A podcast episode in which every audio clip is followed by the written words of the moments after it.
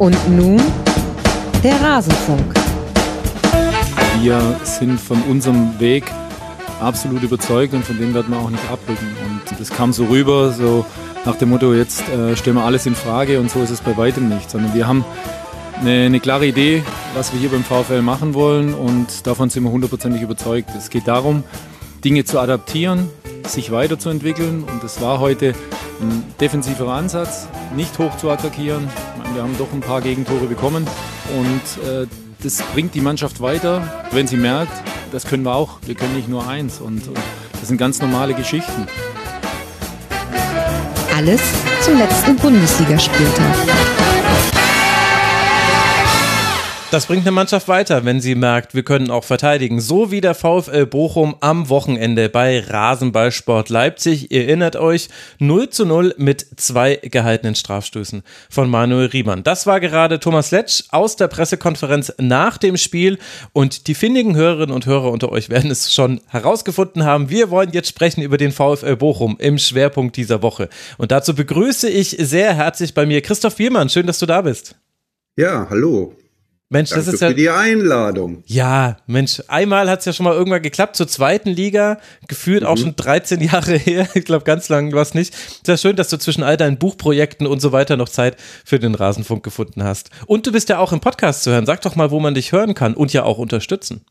Ähm, ja, ich mache zusammen mit äh, Raphael Honigstein ähm, unter dem Namen Beer and Honey. Jetzt können äh, intelligente Leute überlegen, wie der Name wohl zustande gekommen ist. Ähm, einen kleinen, bescheidenen Nischen-Podcast. Und zwar reden wir äh, jede Woche über die Bundesliga, manchmal auch über die Champions League und, und die, natürlich auch die deutsche Nationalmannschaft in Englisch also für ein englischsprachiges Publikum äh, draußen in der Welt. Ähm, ein paar deutsche Hörer haben wir auch, das weiß ich. Ähm, aber wirklich lustigerweise vor allen Dingen viele Hörer in, in den USA. Also, äh, also USA ist für uns der größte Markt. Oh, wann, warum seid ihr noch nicht auf USA-Reise gewesen? Habt ihr schon mal ja. nachts um zwei Uhr gesendet für euren Großmarkt?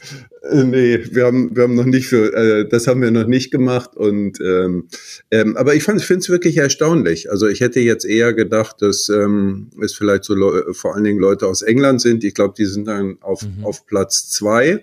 Ähm, aber es sind vor allen Dingen US-Amerikaner und die sind auch wahnsinnig dedicated. Ähm, also wir haben schon ähm, auch äh, finanzielle Unterstützung bekommen. Also so, weil wie gesagt, das, ähm, ich, ich habe es schon gesagt, sehr nischig das Ganze. Ähm, und dann denkt man auch, ähm, ah, lohnt sich das, das weiterzumachen und Kosten und dies und das. Und dann äh, kamen da hilfreiche Menschen um die Ecke und sagt, ihr müsst unbedingt weitermachen, wir schicken euch ge echtes Geld. das ist ja ja, aber das heißt quasi, ihr seid eigentlich die perfekten Gesprächspartner, wenn es dann darum geht, irgendwann mal zu klären, internationale TV-Rechte werden ja auch neu vergeben. Jetzt haben sie 38 Millionen äh, mussten sie einsparen, weil NFT schiefgegangen ist. Wer hätte damit rechnen können? Aber 12 Millionen mehr erwarten sie aus internationalen TV-Rechten. Und ihr wärt ja eigentlich dann der Seismograph, an dem wir ablesen könnten, wie steht es denn um die Bundesliga im Ausland? Ja, das ist auch ganz interessant, gerade mit den Fernsehrechten in den USA. Und zwar hat die, ich weiß gar nicht genau, wann die da auslaufen. Das ist relativ bald. Mhm. Ähm, die äh, DFL hat den äh, letzten US-Fernsehvertrag unterschrieben ähm, zum Zeitpunkt, als da die Kurse noch nicht nach oben gegangen sind. Und dann kam ähm, danach äh, äh La Liga und die haben schon einen wesentlich höheren mhm. Vertrag abgeschlossen, von der Premier League, die dann da so einen Fabelvertrag gemacht hat, mal ganz abgesehen, aber die laufen ja eh außer Konkurrenz. Und ich glaube, wenn ähm, die DFL den nächsten Fernsehvertrag macht, äh, wird der deutlich höher dotiert sein als bislang. Hm. In den USA. Also hierzulande sieht es ja ein bisschen komplizierter aus. Ja, und ich meine, es, er müsste auch deutlich höher dotiert sein. Also für alle diejenigen, die sich da für die Zahlen interessieren, also La Liga, glaube ich, 700 Millionen, äh, Premier League 2,4 Milliarden, das ist sogar mehr als der nationale TV-Vertrag, Bundesliga 200 Millionen, so summa summarum für alle internationalen Rechte. Äh, haben wir im Tribünengespräch zum DFL-Investor, haben wir das alles besprochen, werde ich mal äh, verlinken. Aber hast du dann auch mitbekommen, es geht jetzt immer noch nicht um den VfB Bochum, aber es interessiert mich so sehr. Äh, mir wurde jetzt schon mehrmals geschrieben von Menschen, die in den USA waren, waren, dass ESPN, die ja dort die Rechte haben, äh, ganz oft äh, eine interessante Spielauswahl haben. Also da werden Bayern und Dortmund werden gezeigt, aber dann auch ganz schnell mal der HSV zum Beispiel aus der zweiten Liga und ansonsten gar nichts aus der ersten Liga. Hast du das auch schon mitbekommen? Nee, da habe ich nicht. Finde ich aber auch interessant, dass du das erzählst. Also es, von unseren Hörern zum Beispiel haben wir noch nicht die Aufforderung bekommen, äh, mach doch mal mehr über den, über Schalke oder dem mhm. HSV oder Hertha oder irgendwie sowas, was ja ähm, auch so sein könnte. Also wir merken schon, äh, dass äh, auch da das Interesse erstmal Bayern, Bayern, Bayern und dann mhm. Dortmund und dann kommt so langsam äh, der VfL äh, Bochum. Der Rest und eben, wie gesagt, ich be behellige ja die Menschen dann mit mehr zum VfL Bochum, ähm, als man, äh, naja, ähm, als vielleicht manchmal richtig wäre. Ach naja, man aber dann, dann bremst Raphael mich aber auch. Also von daher. Eben, das zum einen, du hast deinen Bremser mit dabei. Außerdem darf man ja nicht nach kapitalistischen Maßstäben sprechen über Fußball. Das, äh, dann, dann dürften wir hier jetzt gar nicht äh, so lange rumplaudern, sondern da müssten wir jetzt schon bei der aktuellen USA-Reise der Nationalmannschaft sein. Und das muss ja nicht sein. Also Beer and Honey, hört rein, liebe Hörerinnen und Hörer und alle diejenigen, die, ich weiß, der Rasenfunk wird auch zum Teil in den USA gehört, logischerweise dann von deutschsprachigen HörerInnen. Schickt mir mal gerne so eine Übersicht, äh, was ESPN so zeigt. Ich wollte das immer mal als so kleines Datenprojekt machen und aber ehrlich gesagt nicht dazugekommen zwischen all den Sendungen. So, man würde es nicht erwarten, aber wir wollen eigentlich über den VfB Bochum reden und über die aktuelle Lage in der Liga. Und da blickt man auf die Tabelle und sieht Rang 16, Vier Punkte sind es bisher, die wurden allesamt aus Unentschieden gesammelt. Das heißt, Bochum ist eins von drei Teams, das noch nicht gewinnen konnte in dieser Saison. Wie würdest du denn, wenn wir mal so ganz allgemein auf das Tabellenbild blicken, die aktuelle Lage einschätzen beim VfL? Ähm, das ist irgendwie schon okay. Ähm, was allerdings ähm, das Bild so ein bisschen verwirrt ist, ähm, dass die Leistungen so äh, grotesk unterschiedlich gewesen sind. Ähm, also dieses äh, 0 zu 0 am letzten Wochenende in Leipzig, ähm, äh, da hatte ich auch die Gelegenheit, mir das Spiel im Stadion anzuschauen. Ähm, das war schon sehr okay. Ähm, natürlich äh, überstrahlt von diesen beiden Elfmetern, die Manuel Riemann gehalten hat äh, wovon der erste, finde ich, so sehr, sehr soft gewesen ist. Aber darüber hinaus hat der VfL da relativ wenig Torgelegenheiten zugelassen. Und ähm, das war gut, nachdem sie ähm, ja in den beiden Spielen vorher zehn Gegentore bekommen hatten. Und zwar sieben in München, also was schon sehr, sehr schlimm war. Äh, auch wenn die Bayern an die, da einen guten Tag hatten und dann äh, beim 1 zu 3 gegen Mönchengladbach nochmal drei weitere. Und das war wirklich eine äh, Leistung, die ja auch Thomas Letsch als Katastrophe bezeichnet hat. Und von daher ist es so ein bisschen ein seltsames Bild. Die Saison hat ja angefangen mit einer Niederlage im DFB-Pokal bei äh, Arminia Bielefeld, die, wie wir ja jetzt sehen, auch in der dritten Liga nicht richtig Bäume ausreißen. Äh, dann ging es weiter mit einem 0 zu 5 in Stuttgart, was sich natürlich inzwischen schon wieder so ein bisschen relativiert. Tut ein bisschen weniger weh mit jeder Woche, ja. Ähm, und dann äh, gab es ja drei ähm, Unentschieden, äh, wo sie wirklich ähm, auch gut gespielt haben, äh, gegen Dortmund, äh, in Augsburg und in, gegen Frankfurt und Vielleicht hätten sie das eine oder andere von diesen drei Spielen sogar gewinnen können. Und dann wiederum dieser, dieser Einbruch. Von daher ist dieses, äh, das ist sehr inkonsistent, das Ganze. Mhm. Ich meine, der große Vorteil ist, äh, dass jetzt nicht alle anderen Teams da unten gerade am Rennen sind. Also man hat ja noch Mainz und Köln gerade hinter sich, aber eben so vermeintliche direkte Konkurrenten wie Heidenheim, wie Darmstadt, die konnten alle schon Punkte sammeln. Ich habe das Gefühl, das kommt mit dazu zu der ähm, Schärfe der Kritik, die es dann doch manchmal am VfL jetzt schon gab, eben weil diese Ausschläge so groß waren.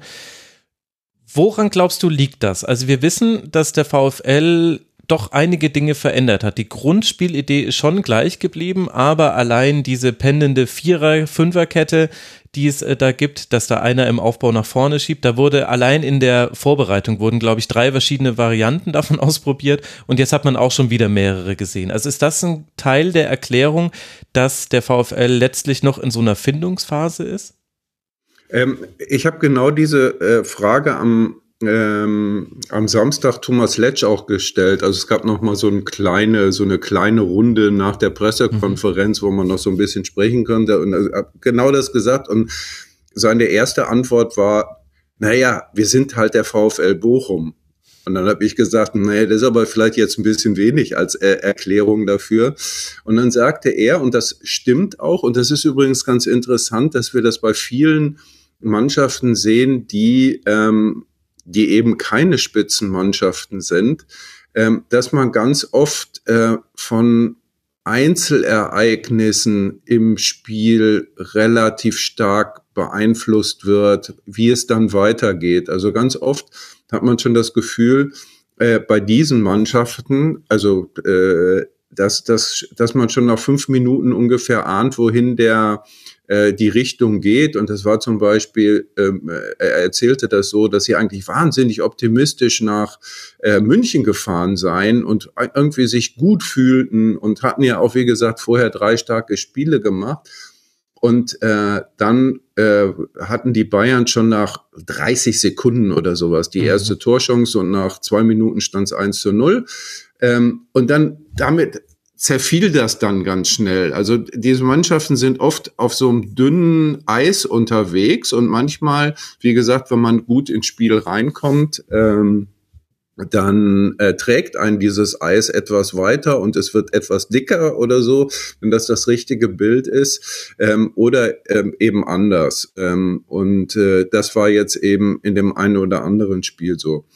Ähm, aber um deine, äh, auf deine Ausgangsfrage zurückzukommen, diese viel diskutierte ähm, hat, äh, ist sozusagen von der letzten auf diese Saison zu viel verändert worden ähm, durch die Umstellung von einer äh, Viererkettenabwehr auf eine Dreier-Fünfer-Abwehr. Ähm, ich glaube das nicht, äh, dass das ähm, entscheidend ist. Äh, der Versuch, in vielen Spielen extrem hoch zu pressen, mhm. ähm, ist mal aufgegangen und mal weniger aufgegangen. Man muss halt auch sagen, dass eigentlich der VfL für diese Spielweise nicht unbedingt die perfekten Spieler hat. Also ähm, wenn du dir anschaust, ähm, der fußballerisch beste äh, Kicker beim VfL ist Kevin Stöger, der Österreicher, der immer mal wieder eine gute Idee hat aber der ist nicht das, was man Pressing-Monster nennen äh, würde. Und Anthony Lucia ist ein wunderbarer Spieler, also sicherlich der von VfL-Fans am meisten verehrte Spieler, weil er seit so vielen Jahren einen wunderbaren Job im Mittelfeld des VfL macht. Aber der ist zum Beispiel auch nicht sonderlich schnell und der ist jetzt auch nicht eben ein klassischer Pressing-Spieler. Den hatten sie äh, gekauft ähm, mit äh, Matusz Bero, äh, einem slowakischen Nationalspieler, mit dem äh, Thomas Letsch in ähm, bei Vitesse Arnheim schon zusammengearbeitet hat. Und der ist wirklich toll. Der hat genau das. Der hat auch vieles darüber hinaus mehr. Ähm, aber der hat sich jetzt im Spiel gegen äh, Borussia Mönchengladbach verletzt ähm, und wird sicherlich äh, noch sechs, sieben, acht Wochen fehlen. Hm. Also ähm, kurzum, um das so, so zusammenzufassen, ähm, äh, die, diese Umstellung, die hat schon funktioniert, aber wie gesagt, es ist jetzt auch nicht die perfekte Mannschaft, um immer äh, hoch zu pressen. Und deshalb war dieser Angang, ähm, den Bus zu parken, wie das in äh, Leipzig der Fall war, sicherlich der richtige. Ja, ich meine, es war ja auch genau das Gegenstück zum Bayern-Spiel, wo man eben hoch angelaufen ist und dann schon eben, du sagst es ja, nach 30 Sekunden, Alfonso Davis ist einfach einmal durchgelaufen durchs Pressing, hat geflankt und da hätte eigentlich schon das 1 zu 0 fallen müssen durch Chupomoting, glaube ich. Und aber alle, die ersten drei Treffer sind alle so gefallen, dass sich Bayern einfach durchgespielt hat, durch das Pressing, gar nicht mit Pässen, sondern eher mit Dribblings, so wie es halt Bayern macht. Und dann war alles offen. Das gab es jetzt gegen Leipzig nicht, da hat man sehr tief gespielt. Ich glaube aber, dass solche Spiele, auswärts in München, auswärts in Leipzig, und ich meine, gerade gegen München, man hat jetzt zum dritten Mal, glaube ich, 0 zu 7 verloren innerhalb der letzten drei Jahre. Also das ist Genau, man kann das ja auch, äh, Entschuldigung, äh, ja. dass dir da ins Wort falle, man kann das jetzt vielleicht auch als gutes Zeichen nehmen. Immer wenn wir in äh, München 0 zu 7 oder gegen Bayern 0 mhm. zu 7 verloren, ein Spiel war ja zu Hause, äh, wird die Klasse erhalten. Äh, wenn das so ist, äh, kann das gerne in den nächsten zehn Jahren so weitergehen. Ja, äh, wir drücken mal die Daumen für den VfL. Äh, was äh, dagegen spräche, und das glaube ich ist dann eher ein Spiel, was eher dann auch erklärt, warum manche dann doch auch schon sehr ähm, nicht nur die Augenbrauen gehoben haben, sondern auch den Mund aufgemacht haben, ist dann sowas wie das Heimspiel gegen Borussia Mönchengladbach. Eben direkt nach diesem 0 zu 7. Du spielst gegen Gladbach, Gladbach selbst ein Team, das nicht aus einer Stärkephase herauskommt, sondern noch viel, viel mehr im Findungsprozess äh, sich noch befindet. Und dann spielst du vor allem eine erste Hälfte, in der du eigentlich viel deutlicher als 0 zu 3 hinten liegen müsstest. Es liegt allein an der Chancenverwertung von Borussia Mönchengladbach, dass dieses Spiel nicht in ähnliche Sphären geht wie das beim FC Bayern. Und mein Eindruck ist, dass vor allem solche Spiele oder vor allem dieses Spiel, also der Auftakt in Stuttgart noch, da konnte man noch sagen, Mensch, wenn wir die Chance gemacht hätten in der ersten Minute, vielleicht wäre es anders gelaufen. Und aber eben dieses Gladbach-Heimspiel so daneben gegangen ist. Wie wie blickst du denn auf diese Partie? Weil gerade die Heimspiele spielen ja auch eine besondere Rolle beim VfL. Ähm, äh, das ist völlig richtig. Ich habe auch ähm, das, das Spiel habe ich vom Fernseher gesehen und da muss sagen, dass ich konsterniert äh, vom Fernseher gesessen habe. Vielleicht muss ich jetzt mal ähm, äh, überhaupt generell mal sagen, äh, der eine oder andere wird es ahnen ähm, dass ich durchaus mit dem VfL Bochum sympathisiere und, äh, und das äh, bald schon äh, fünf Jahrzehnte lang. Also von daher, ähm, ich, ich gucke mir das halt sehr, sehr viel und sehr, sehr genau an. Und äh, äh, da war wirklich dieses äh, Gladbach-Spiel ein kompletter Tiefschlag. Und, und da muss ich auch sagen, äh, da äh, habe ich auch an, an, an dem Trainer gezweifelt. Also ähm, ich habe ja eben schon gesagt, dass ähm, äh, Matthäus Bero sich in diesem Spiel verletzt hat, relativ früh. Ähm, und dann hat äh, Thomas Letsch ähm, Antwi Adjei äh, eingewechselt, also für ein äh, Achter mit, ich sag jetzt mal, ähm, def defensiv gehen. Ähm, ein Außenbahnspieler hat dann äh, Takuma Asano ins Zentrum zurückgezogen und damit waren alle Türen und Tore ähm, erst recht offen und äh, Gladbach konnte kontern, Gladbach konnte mit langen Bällen spielen und du hast es genau gesagt, hat eine Fülle von Torchancen herausgespielt, vor allen Dingen in der ersten Halbzeit. Und da hätte ich mir ähm, vom Trainer wirklich äh, eine Reaktion gewünscht, äh, und zwar relativ schnell, wenn man sieht, Moment mal, halt, halt, es funktioniert jetzt hier nicht äh, da muss man halt die Bremse ziehen und äh, vielleicht nochmal einen zusätzlichen echten Mittelfeldspieler einwechseln oder äh, die Anweisung geben, äh, etwas tiefer äh, zu attackieren, äh, wie auch immer. Ähm, also das, äh, äh, ich, da würde ich schon äh, so weit gehen und sagen, ähm, dass das dann auch ein Stück äh, von Thomas Letsch vercoacht äh, gewesen ist, aber ähm, ähm, aber insgesamt äh, würde ich sagen, es gab nicht so viele Spiele, wo man, wo man gedacht hat, Mensch, da hat jetzt aber der Trainer mal komplett daneben gelegen. Jein, würde ich sagen. Also ich glaube, mein Eindruck bisher aus den Spielen war, es gibt halt eine Schwachstelle beim VfL, die relativ leicht aufzudecken ist. Und das ist der Raum hinter den aufrückenden Außenverteidigern, vor allem auf dem rechten Flügel. Also Felix Passlack geht da eben sehr weit nach vorne. Masovic, manchmal gab es die Variante, dass Masovic im Ballbesitz auf die Sechs vorschiebt. Manchmal war die Variante, dass er eher so auf rechts rausschiebt. Aber de facto war es immer so, gewinn den Ball und spiel den Ball eben auf diesen Flügel. Äh, wenn du dann halbwegs schnellen Spieler hast, dann wird er vor Felix Passlack in diesen Raum reingelaufen sein. Und äh, das ist ja auch etwas, was er durchaus immer wieder verändert hat. Also Paslak, Wittek, die beiden Neuen, die ja auch erst zu dieser Saison gekommen sind, ganz häufig waren die diejenigen, die ausgewechselt wurden in der Halbzeit, dann wurde umgestellt. Auch jetzt äh, bei Rasenballsport Leipzig, da hat man mit der Vintage-Formation äh, eigentlich gewonnen, Gamboa und Soares wieder auf den Flügeln. Bin ich dazu kritisch, wenn ich sage, dass man sich eigentlich kaum erlauben kann, so eine klare, offensichtliche Schwachstelle zu haben, bei allem Positiven, was natürlich Felix Passlack auch offensiv machen kann. Aber ich habe das Gefühl, da hat man den Gegnern auch eigentlich deren Matchplan eigentlich so ein bisschen hingelegt. Ähm, nein, ähm, äh, es ist äh, sicherlich so, ähm, dass dass das eine Schwachstelle ist und dass du die richtig benannt hast. Auf der anderen Seite ist das halt bei Mannschaften wie dem VfL Bochum, das ist immer ein bisschen das Prinzip der kurzen Decke. Ähm, hm. also du ja, ziehst hier ja. dran, dann gucken die Füße raus oder äh, du machst dir die Füße zu und dann funktioniert das andere nicht.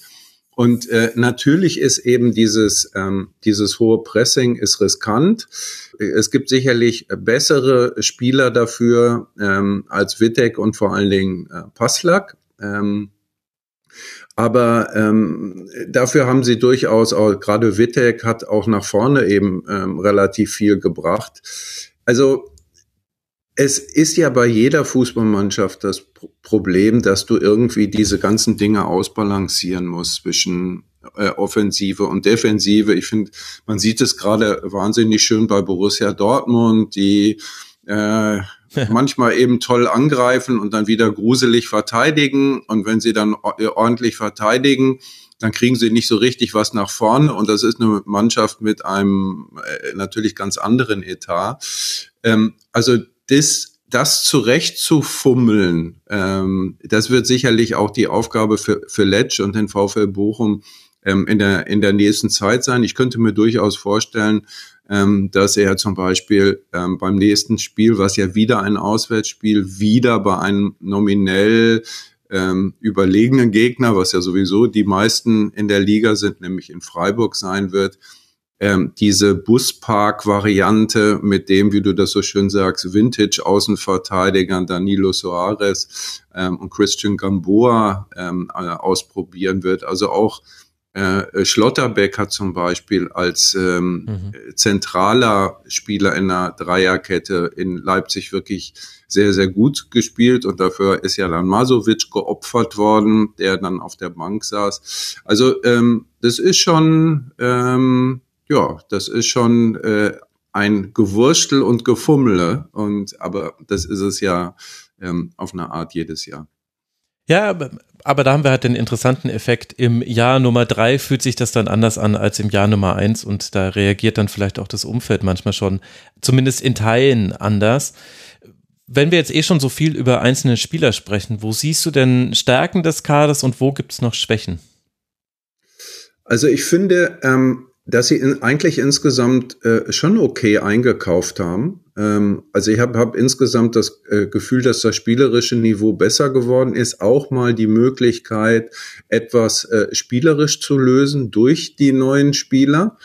Ähm, ähm, was auch interessant war, dass jetzt in Leipzig zum Beispiel ähm, Philipp Hofmann nicht mehr vorne der ähm, ja, der Wandspieler oder was weiß ich, wie man, das ist eher so Art Holding Nine oder sowas, äh, der Mann, den man lang anspielt und dann äh, hofft, über die zweiten Bälle nachzurücken, sondern ähm, dass das Gonzalo Paciencia gewesen ist, der das, finde ich, wahnsinnig gut gemacht hat. Hm. Also, ähm, äh, wo man dann gesehen hat, der kann, der hat dazu die Physis, ähm, an der ist aber auch technisch noch gut. Das heißt, dann kommen da irgendwelche Bälle angeflogen und die stoppt der dann halt auch wirklich tot. Und, ähm, und dann äh, die ja durchaus guten Innenverteidiger von ähm, RB hatten da durchaus Probleme damit. Ähm, also das ist, das ist alles so gemischt. Also irgendwie krasse Stärken. Ich fang, fangen wir mal beim Torwart an. Also ähm, na, natürlich ist dieser Torwart irgendwie spektakulär, äh, Manuel Riemann, aber der hat halt auch immer wieder Bolzen drin. Also da finde ich übrigens, dass äh, Letsch eigentlich über Strecke einen ganz guten Job gemacht hat, weil ähm, was äh, bei Riemann halt auch oft wahnsinnig genervt hat und nicht nur mich, sondern auch insgesamt das Publikum ist, dass der dann, wenn der so on fire ist, ähm, man, also einerseits ständig irgendwie die Welt zusammenschreit und seine ähm, Mitspieler auch und das nervt dann, glaube ich, schon. Es ist irgendwie einerseits Folklore, auf der anderen Seite nervt es eben auch. Ähm, und dass er dann, wenn, wenn er so aufgeregt ist, ähm, äh, äh die Bälle äh, irgendwo hinpölt, ähm, gerne mal in Seiten aus oder dem Gegner in die Füße oder sonst was. Ähm, und das hat er, äh, da hat er sich ähm, äh, deutlich verbessert.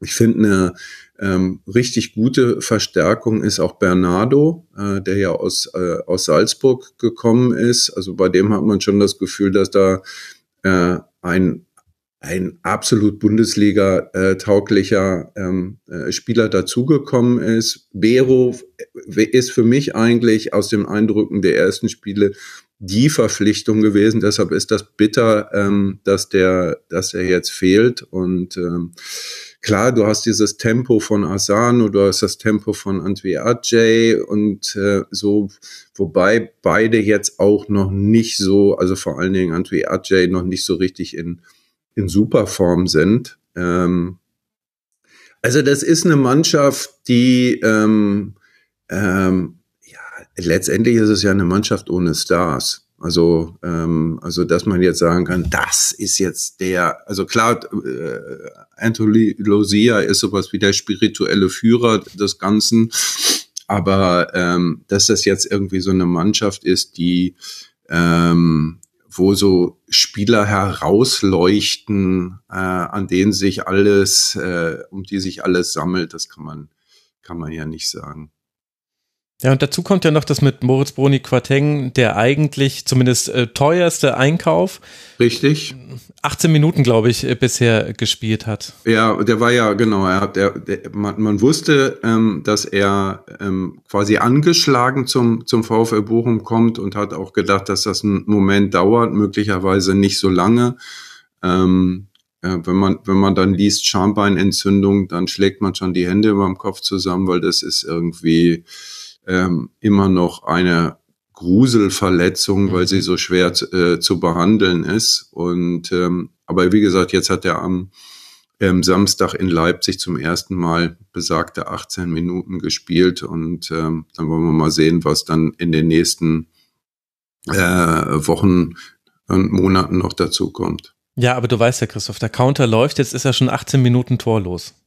Also da sehe ich schon das nächste Problem. Nicht beim, nicht beim VfL Bochum. Ich glaube, wo, wo der Torlos-Counter eher läuft, ist bei, bei Philipp Hofmann, mhm. ähm, der äh, die meisten Leute verstehen schon, äh, dass dessen Rolle nicht nur die des Torjägers ist, sondern eben dieses ähm, Spielers, den man in der Spitze anspielen kann und der dann auch nach, dann die äh, äh, Bälle verteilt äh, von vorne aus. Aber naja, der hat jetzt auch schon lange kein Tor mehr geschossen. Ich weiß gar nicht, wie viele Minuten er jetzt torlos ist. Und wie gesagt, jetzt hat er in, ähm, in Leipzig 90 Minuten draußen gesessen und hat auch, ist auch sehr bedroppelt aus dem Stadion weggeschlichen. Ja, man hatte auch das Gefühl bei äh, Philipp Hofmann, also äh, es, er war ja immer schon ein Spieler, wo nicht jede Aktion klappt. Und du hast ja schon ganz gut im Kontrast zu Paciencia, glaube ich, konnte man auch etwas über äh, Philipp Hofmann erfahren. Aber was immer sehr gut bei ihm funktioniert hat, fand ich, war das Timing beim Absprung zum Kopfball, um eben einen langen Ball zu verlängern. Und oft ja auch sogar oft aus einer Bewegung heraus. Also die langen Bälle, Riemann schlägt die ja meistens irgendwie diagonal, ist ja auch besser so, weil dann kann eben auch Hoffmann sich vor den Gegenspieler schieben, wenn er da hinläuft. Und das war so ein bisschen off. Ich könnte es jetzt nicht, äh, also mit Statistiken kann man es jetzt gar nicht so genau belegen, weil Passquoten waren bei ihm jetzt nie so wahnsinnig gut, dass man sagen könnte, Mensch, das ist richtig runtergegangen. Aber das war so der, der Eindruck, den ich hatte bei den Spielen, die ich gesehen habe. Und und da das eben so ein wichtiges Element beim VfL Bochum ist und das aber gleichzeitig auch eine Sache ist, die hat ja eher mit Form zu tun als mit Talent. Wenn du es grundsätzlich kannst, dann müsstest du es eigentlich auf den Platz bekommen. Das, das finde ich, ist das, was bei ihm am meisten gefehlt hat. Und alle anderen werden dadurch auch schlechter, denn es waren ja eben dann ein Asano oder ein Antwi Ajay, die dann in diese Kopfballablagen reingesprintet sind. Und deswegen hatte man manchmal das Gefühl, egal was sie heute machen, wenn jetzt nicht irgendwie durch einen Standard ein Tor fällt, dann wird heute nichts mehr passieren offensiv.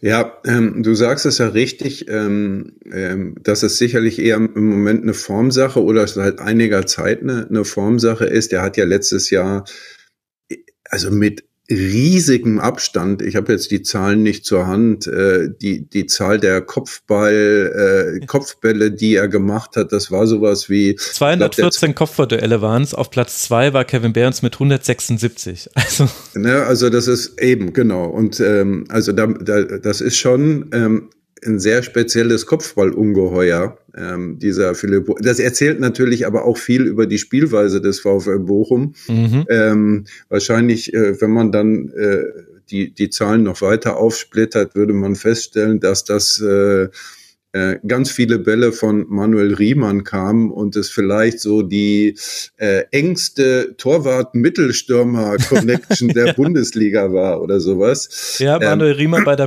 Progressive Passing Distance auch bei 36 äh, Kilometer müsste es ja dann sein. Nee, es kann, ist eigentlich fast zu wenig. Auf jeden Fall äh, Platz zwei Mark Flecken mit 25.402 Metern. Also da auch 11.000 quasi Unterschied. Also genau das, was du sagst. Es war. Und das ist natürlich auch ein bisschen was, ähm, äh, und da sind wir jetzt wieder beim Prinzip der kurzen Decke. Ähm, äh, das ist natürlich auch ein bisschen was, was äh, Letsch versucht zu, zu dieser Saison zu verändern, dass es nicht nur über lange Bälle geht, weil ähm, äh, diese langen Bälle haben natürlich auch ein starkes Zufallselement, selbst wenn man äh, eben einen so guten Spieler wie Kopfballspieler wie, ähm, wie Hofmann da vorne drin stehen hat, äh, der ist halt ganz viel von weg. Ähm, und wenn du dann ähm, mit ähm, diesen Wingbacks spielst, die dann eher durch eine Dreierabwehr abgesichert sind und so, dann kann man ja die Hoffnung haben, dass man mehr nach vorne kommt. Und wenn du mal in die äh, Statistiken schaust, wird man ja erstaunlicherweise feststellen, dass der VfL in dieser Saison die fünf oder sechs meisten Torschüsse abgegeben hat. Mhm. Also Bayern hat die meisten 140, ähm, Leverkusen, Gladbach, Stuttgart und dann kommt schon der VfL Bochum mit 103 Torschüssen und das ist so, da wird man jetzt normalerweise nicht drauf kommen und das mhm. ist sicherlich auch ein Wert, der ähm, deutlich höher ist als ähm, in der letzten Saison. Ähm, also Prinzip kurze Decke. Ja, Prinzip kurze Decke, aber bei den Torschüssen, da merkt man eben auch schon, äh, das ist halt dann so der Klassiker, je tiefer du die Statistik reingräbst, desto mehr differenziert sie sich aus. Also die Zahl ist äh, extrem hoch, aber bei den Prozentpunkten der Schüsse, äh, die dann auch aufs Tor gehen, ist Bochum letzter, noch hinter Augsburg und man möchte in keiner Kategorie, in keiner statistischen Kategorie hinter Augsburg liegen in dieser Saison. Äh, und das erklärt sich dann damit, wenn man guckt, die durchschnittliche Entfernung zum Tor, die liegt bei 19,5 laut FB Rough Golf.com und das sind die Yards, also das sind nicht die Meter. Das ist auch die höchste Distanz aller äh, Teams in der Liga. Also sprich, man schießt sehr oft, aber eben sehr oft aus ungünstigen, weiten, entfernten Positionen, weil ich das Gefühl habe, müsste ich jetzt, könnte man ja hier auch gleich nachgucken, in den Strafraum hinein kommt der VfL nicht mehr so regelmäßig wie in der letzten Saison. Ist da ein bisschen die Flankenqualität ein Thema? Hat sich da was verändert, deiner Meinung nach? Also da müsste man, äh, ich habe jetzt die Zahlen, wie viele Flanken geschlagen worden sind, wie viele Flanken angekommen sind, die habe ich jetzt äh, äh, leider nicht auswendig äh, parat. Äh, gefühlt würde ich dir zustimmen, ähm, was auch so ein bisschen die, ähm, die Erfolglosigkeit von Philipp Hofmann vor dem mhm. Tor vielleicht äh, mit erklären würde. Aber das habe ich jetzt leider nicht, äh, nicht so zur Hand und äh, zur Qualität der Schüsse. Ähm, das ist ja richtig. Also das sind viele aus äh, äh unguten Positionen, weshalb ja auch jetzt der Expected Goals Wert nicht durch die Decke gegangen ist. Ja, und ich muss auch sagen, mein Eindruck hat mich da getäuscht. Ich habe äh, schnell die Statistiken bei fbref.com mir nach angeschaut. Letzte Saison hatte man pro Spiel 20,1 Ballkontakte im gegnerischen Strafraum. Diese Saison 19,4. Also sprich, da ist mein Eindruck auch einfach zu negativ geprägt. Vielleicht, weil es eben diese Ausschläge gibt. Und dann merkt man sich, glaube ich, auch eher die, die schwächeren Spiele als eben die, wo man dann eben mitgehalten hat mit Borussia Dortmund zum Beispiel. Was mir allerdings auch aufgefallen ist, ist, äh, ich habe das Gefühl, dass Thomas Letsch diese ganze Situation, er moderiert das zwar weiter in seiner für ihn bekannten ruhigen Art nach außen. Ich nehme allerdings manchmal auch so eine leichte Genervtheit war. Also ich sehe immer nur die Spieltagspressekonferenzen, aber gerade bei taktischen Fragen oder bei der Frage, Mensch, muss jetzt nicht mal was passieren? Und er sagt dann so, ja, natürlich wird was passieren. Was erwartet ihr denn? Ich habe so das Gefühl, ein bisschen etwas hat sich da auch in seinem Auftreten verändert. Ist dir auch etwas in dieser Hinsicht aufgefallen und wie hat er auf dich in Leipzig jetzt gewirkt? Nee, also ja, natürlich. Also wenn du irgendwie vor allen Dingen am Anfang der Saison ähm, äh, war das ja das Riesenthema nach diesem Ausscheiden in Bielefeld und dem mhm. 0 zu 5 in Stuttgart. Ja, können die das denn überhaupt mit dieser Dreier-Fünfer-Kette? Und dann, dann kommen immer die Fragen, ist das nicht der Fehler? Und wenn vor allen Dingen, äh, das ist ja dann auch interessant, wenn du eigentlich deine Einkäufe danach machst, also du hast ja, wir haben ja schon Passlack, Wittek und so weiter erwähnt, dass du quasi keine Außenverteidiger für eine Viererkette, sondern Wingbacks für eine Dreier-Fünfer-Abwehr kaufst. Ähm, und äh, entsprechend auch Bero irgendwie, der, der ja auch in dieser Logik einge, äh, eingekauft worden ist, dann steht man da ja plötzlich und denkt, boah, die haben aber jetzt komplett die falsche Abfahrt genommen mhm. und äh, haben eine Idee, die nicht aufgeht, aber die haben die Spieler für die Idee, die nicht aufgeht. Und äh, was machen wir denn jetzt eigentlich? Also das war am Anfang schon schon ziemlich aufgeregt und ähm, das ist dann äh, vor allen Dingen nach dem 1 zu 1 gegen Borussia Dortmund ist es eigentlich abgeräumt gewesen zum gewissen Teil nach diesem 2 zu 2 in Augsburg, dass sie eigentlich gut hätten gewinnen können, sogar ja. noch mehr. Und ähm, äh, also äh, das wird jetzt irgendwie immer mal wiederkommen und klar, wenn du äh, wenn du natürlich äh, wie jetzt gegen ähm, Borussia Mönchengladbach im Wortsinne in dein Unglück läufst nach vorne, ähm, dann finde ich, äh, darf man dem Trainer da auch äh, zu Recht mal eine, eine Frage danach äh, stellen. Und äh, diese Fragen werden, glaube ich, auch intern ähm, sehr, sehr deutlich gestellt und sehr, sehr deutlich diskutiert. Also, aber ähm, und das nervt natürlich auch ein Trainer, klar. Mhm. Aber insgesamt erlebe ich ihn jetzt nicht als so dauergereizt oder dauergenervt. Und wie blickst du so generell auf das, was er da beim VfL Bochum bisher geleistet hat? Man darf ja nicht vergessen, man kommt von Thomas Reis. Und da gruselt jetzt manche da draußen, andere bekommen Herzschmerz vielleicht ein bisschen. Ich weiß nicht, wie es bei dir ist. Aber wie bewertest du die generelle Arbeit von Thomas Letsch? Also, äh, um ein Wort äh, zu Thomas Reis zu sagen, also äh, die Umstände seines Abgangs, die waren natürlich katastrophal. Mhm. Aber Thomas Reis ist natürlich in einem historischen Moment für den VfL Bochum ähm, oder beziehungsweise er hat einen historischen Moment oder ein historisches Momentum für den VfL Bochum geschaffen, als er in einer äh, ein bisschen komplizierten Situation in der zweiten Liga äh, äh, die Mannschaft komplett umgekrempelt hat und dann in der Saison darauf den Aufstieg geschafft hat und den Klassenerhalt und so weiter. Das ähm, äh, das war schon sehr besonders. Der Fußball passte auch dazu, ähm, den er hat, hat spielen lassen. Ähm, aber die Geschichte war dann an vielen Enden auserzählt, ähm, als er dann äh, letzte Saison gehen musste. Und ich finde, dass ähm, äh, Thomas Letsch das, ähm, das insgesamt gut äh, gemacht hat. Aber ähm, man, man darf auch nicht vergessen, Meiner Meinung nach war der VfL Bochum in der letzten Saison die schlechteste Mannschaft. Ähm, wenn du dir die, wenn du dir die Qualität der, der Spieler anschaust, es ist dann sehr, sehr viel gut gelaufen. Und eine der Sachen, die, die zum Beispiel gut gelaufen ist, ähm, ist die, dass diese Mannschaft nur fünfmal unentschieden gespielt hat. Das heißt, sie hat entweder gewonnen oder verloren. Das ist eigentlich immer das Schlauste, was man machen kann, wenn man so eine wenn man eher so ein prekärer äh, Bundesligist ist. Ähm, äh, denn ich meine, ich brauche die Drei-Punkte-Regel nicht zu, zu erklären, aber wenn du von den vier Unentschieden zwei Spiele gewinnst ähm, äh, und zwei Spiele verlierst, bist du halt ähm, zwei Punkte weiter. Hm. Ähm, und das äh, haben sie letzte Saison gemacht. Sie haben irgendwie überraschende Spiele gewonnen, teilweise auch auf spektakuläre Art und Weise, haben, haben dann aber auch immer wieder einen auf die Nuss bekommen. Unter anderem äh, äh, spät in der Saison ein 1 zu 5 gegen den VfL Wolfsburg oder, oder sowas. Das ist dann auch immer wieder drin gewesen.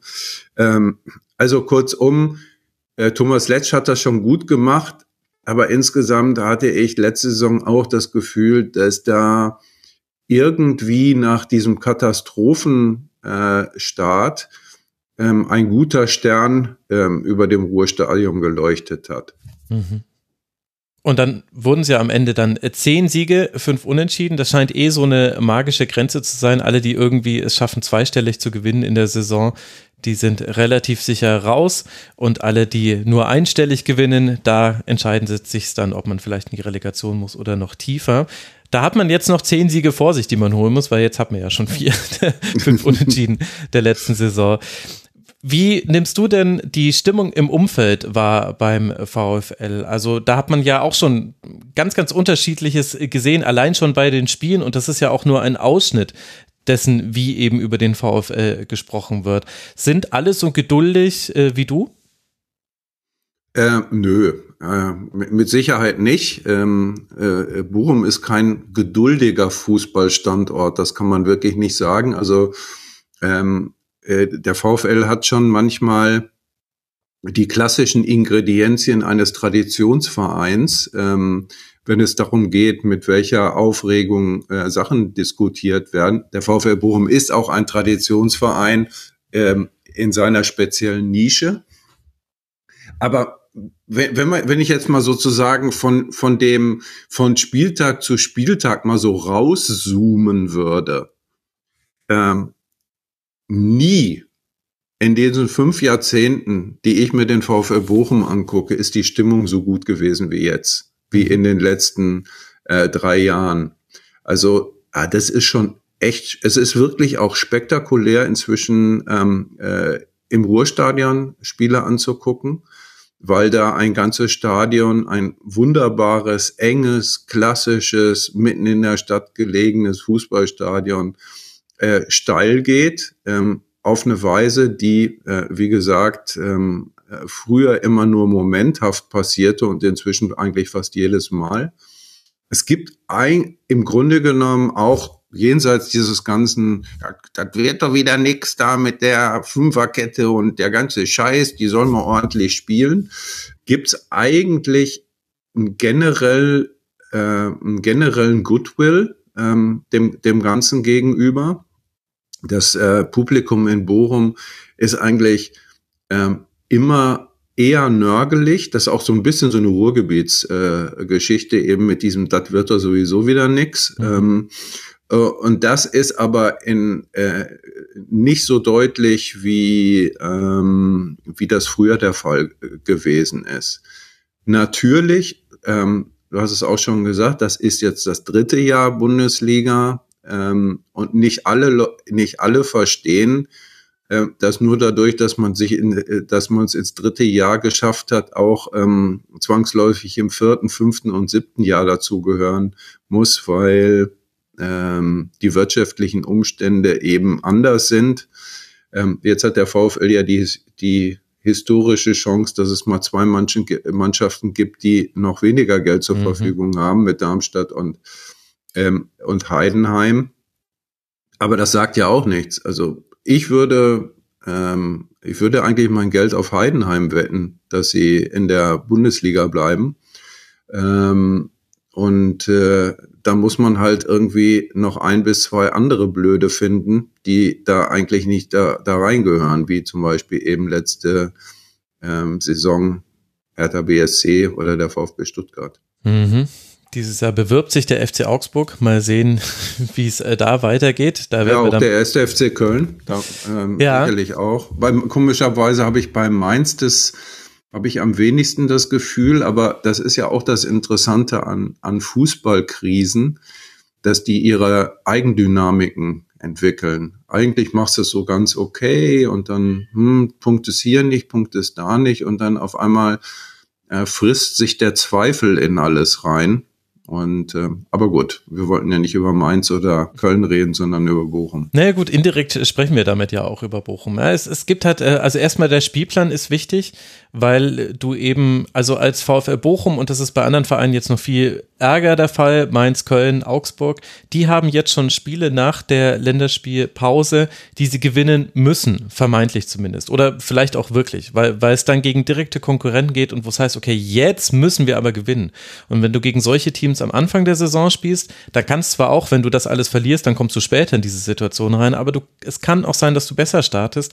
Und wie gesagt, die erste Aktion des VfL DFB-Pokal klammer ich jetzt mal aus, aber die erste Aktion in der Liga war eine Großchance für, ich glaube, Philipp Hofmann, der alleine steht ja. vor Alex Nübel. Und natürlich, äh, was wäre, wenn, so wie der VfB aktuell spielt, wahrscheinlich hätten sie das dann auch noch gedreht und so weiter und so fort. Und will jetzt nicht so tun, als ob das die eine Szene gewesen wäre. Aber sie war eben da. Und das erste Tor von Seru Girassi, wo wir damals noch nicht wussten, dass der jetzt einfach mit jedem Schuss erstmal treffen würde, äh, das, das war ein klarer Abwehrfehler. Da hat sich jemand aus der Innenverteidigung rausziehen lassen, tiefer Pass, Seru Girassi mit dem ersten Kontakt schießt und platziert ihn gar nicht so gut und kommt aber irgendwie an Riemann vorbei. Also so geht diese Saison los und genau diese, diesen Start kannst du aber auch anders erzählen, wenn Kleinigkeiten anders sind.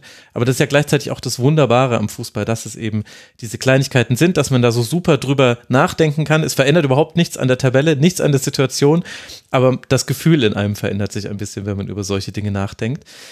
Du hast jetzt aber eine Sache gesagt, da würde ich ganz gerne noch mal kurz zum Schluss äh, drauf eingehen. Und zwar hast du gesprochen über die Stellung des VfL in der Liga. In der letzten Saison deiner Einschätzung nach eher das schlechteste Team der Liga. Dieses Jahr eben allein finanziell mit Heidenheim und Darmstadt zwei Aufsteiger anderer Couleur.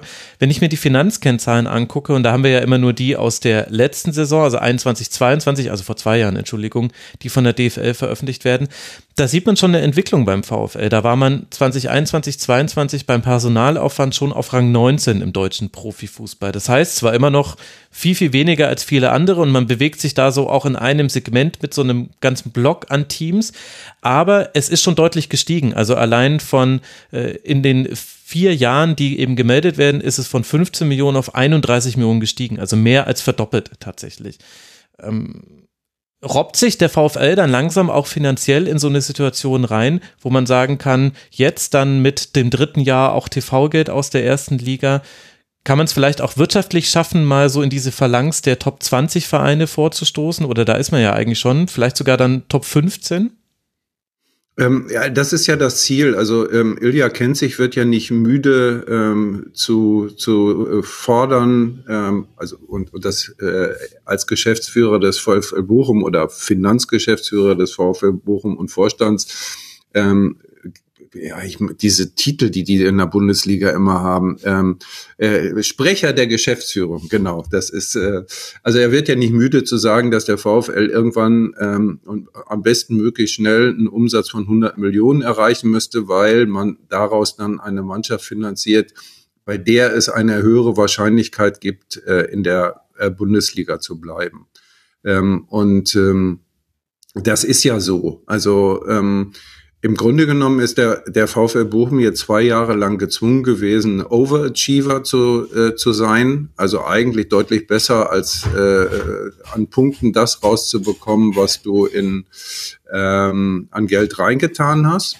Das ist das eine. Und, ähm, und dem, dem zu begegnen, äh, müssen halt die Einnahmen gesteigert werden. Und da passiert ja einiges. Also die Ken Kennzahlen gehen überall hoch, die auch wie in vielen anderen Vereinen, die Mitgliederzahl steigt ständig und, und so weiter. Das Stadion ist im Grunde genommen, wie heißt es heute immer klassischerweise, Heimbereich ausverkauft. ähm, ähm, das ist in, inzwischen in jedem Spiel, äh, Spiel so. Ist, ähm, Karten für VfL-Spiele zu bekommen, ist ähm, ist eine heiße Ware geworden und auch das ist etwas, was äh, früher nie der Fall gewesen ist. Also kurzum, ähm, in die Richtung äh, äh, muss es gehen, weil also wir können über Thomas Letsch und wir können über alles mögliche Spielweisen diskutieren. Der entscheidende Erfolgsfaktor ist letztendlich das, was du in der Lage bist, für deine Spieler ausgeben zu können. Hm. Ja, und ich meine, da kommen ja interessante Zeiten auch auf solche Teams wie den VfL zu. Es ist damit äh, zu rechnen, dass äh, mittelfristig innerhalb von drei bis fünf Jahren die TV-Einnahmen äh, zurückgehen werden. Das heißt, du musst dann eben die bestehenden Kosten mit sinkenden Einnahmen in diesem Bereich finanzieren.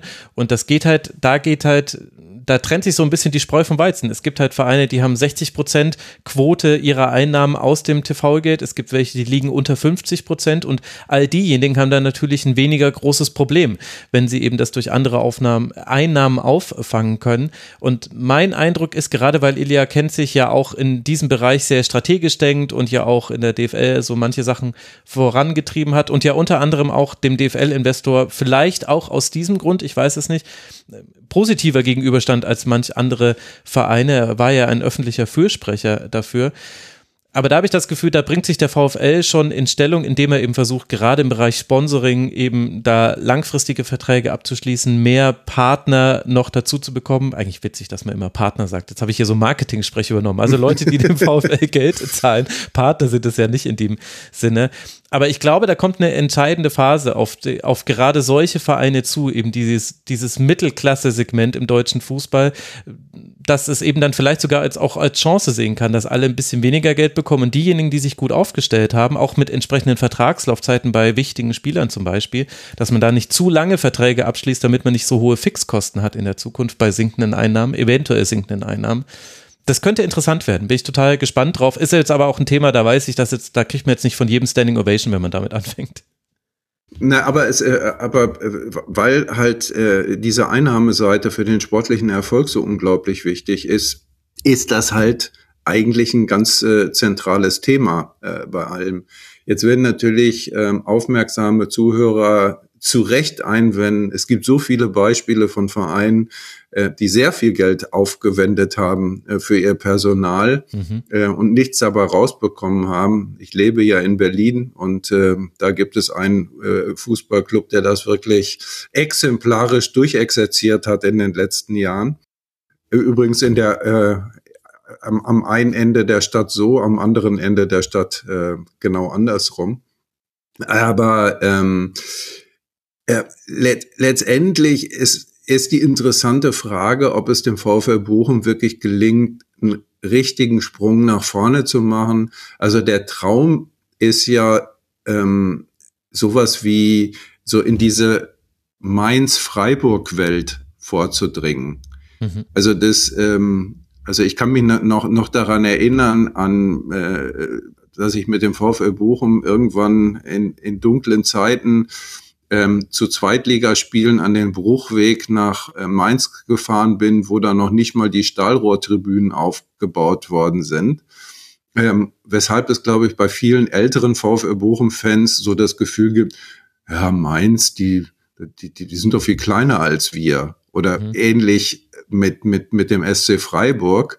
Ähm, aber die Wahrheit ist natürlich, dass solche Vereine ähm, weit, beziehungsweise wie Freiburg ganz weit inzwischen enteilt sind.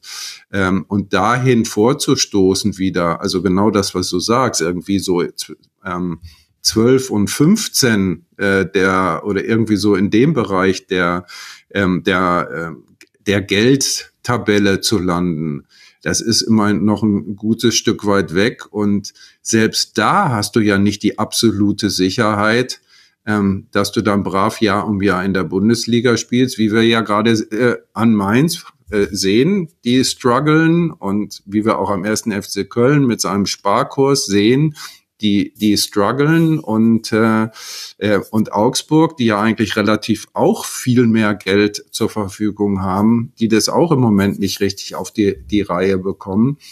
Ähm, also das ist äh, schon ein ganz schön schwieriges Geschäft.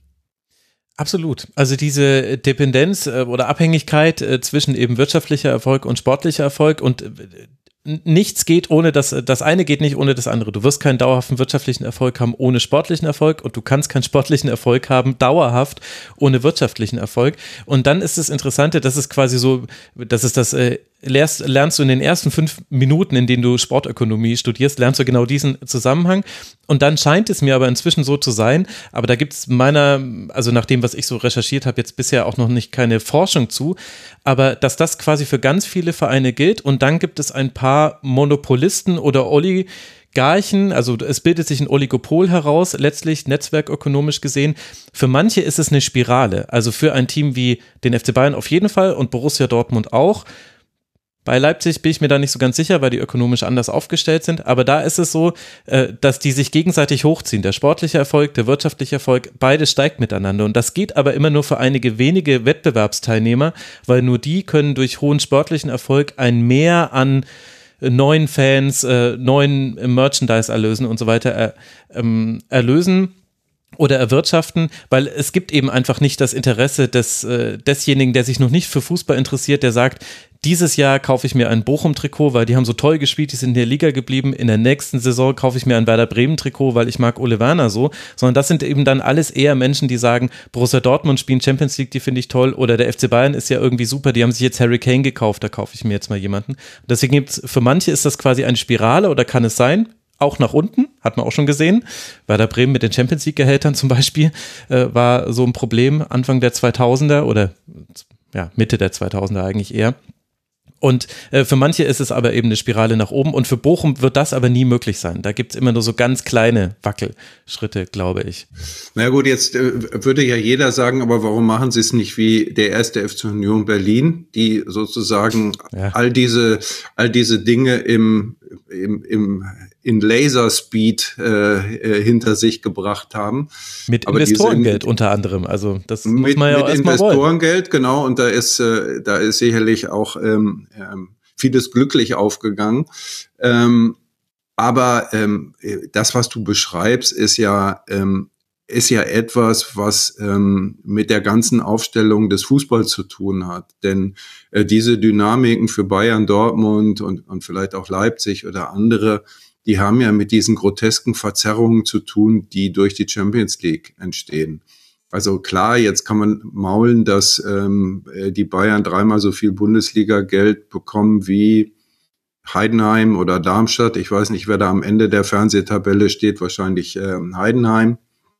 Ähm, und ähm, aber der wirkliche Hebel entsteht natürlich durch die äh, Gelder, die dann aus der äh, aus der Champions League kommen.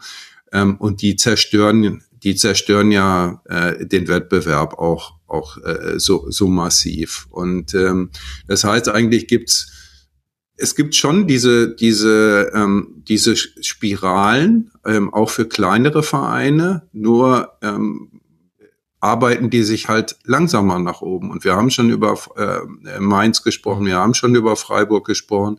Freiburg ist sicherlich das aller, aller, allerbeste Beispiel, weil sie das auch mit einer mit einer sensationell soliden Finanzierung über all die Jahre gemacht haben und jetzt, ähm, seit sie das neue Stadion haben, einfach nochmal einen Riesensprung nach mhm. vorne machen konnten, weil sie viel mehr Leute be beherbergen können, also fast 50 Prozent mehr ähm, und vor allen Dingen riesig mehr Einnahmen in äh, Logen, VIP-Räumen und so weiter was machen können. Ähm, und sicherlich damit sehr, sehr stabil sich einen Platz in den Top 8 oder Top 9 sichern konnten, obwohl ähm, sie jetzt nicht so ein Einzugsgebiet wie der HSV haben oder äh, Schalke oder irgendwie sowas. Ja, und da kommt aber dann die nächste Schwierigkeit mit dazu, nach allem, was ich so gehört habe. Also jetzt mal ausgenommen Champions League-Vereine wie Bayern, Dortmund und so weiter. Aber nach allem, was ich gehört habe, ist niemand so wankelmütig wie Logenbesitzer. Also wenn es da dann irgendwann nicht mehr die Highlight-Spiele und den tollen Fußball zu sehen gibt, dann sind die die allerersten, die sagen, na, warum soll ich jetzt hier irgendwie meinen Kundenkontakt äh, die Karten vermitteln, äh, wenn ich irgendwie 0-0 gegen Augsburg sehe. Äh, also die springen dann zwischen den Saisons sehr häufig ab. Aber Das ist, das ist dann nochmal ein anderes Thema. Ich glaube, für Leute, die sich mehr für diese Thematik interessieren, äh, denen sei dein neuestes Buch ans äh, Herz gelegt. Um jeden Preis heißt es, die wahre Geschichte des modernen Fußballs ist auch nominiert zum Fußballbuch äh, des Jahres. Da können wir uns leider nicht konkurrieren, Christoph, aber dann muss ich auch keine herbe Niederlage einstecken. also das Buch, ich werde es verlinken und ich danke dir sehr, sehr herzlich, dass du dir die Zeit genommen hast für den Rasenfunk mal wieder. Das war sehr interessant. Sehr gerne, danke. Und euch, lieben Hörerinnen und Hörern, danke ich für eure Aufmerksamkeit und natürlich wie immer hier der Hinweis, alles im Rasenfunk ist crowdfinanziert. Wir finanzieren uns nicht über Logenbesucher, sondern über euch da draußen. Unter rasenfunk.de slash supportersclub erfahrt ihr, wie man uns unterstützen kann und wir freuen uns über Unterstützung jeglicher Art. Sie muss auch nicht aus den USA kommen, aber ich möchte das nicht ausschließen. Herzlichen Dank für alle, an alle, die das schon getan haben und bis bald hier wieder im Rasenfunk. Bleibt gesund. Macht's gut. Ciao. Ciao. Das war der Rasenfunk. Vielen Dank, dass ihr unsere Stromrechnung bezahlt.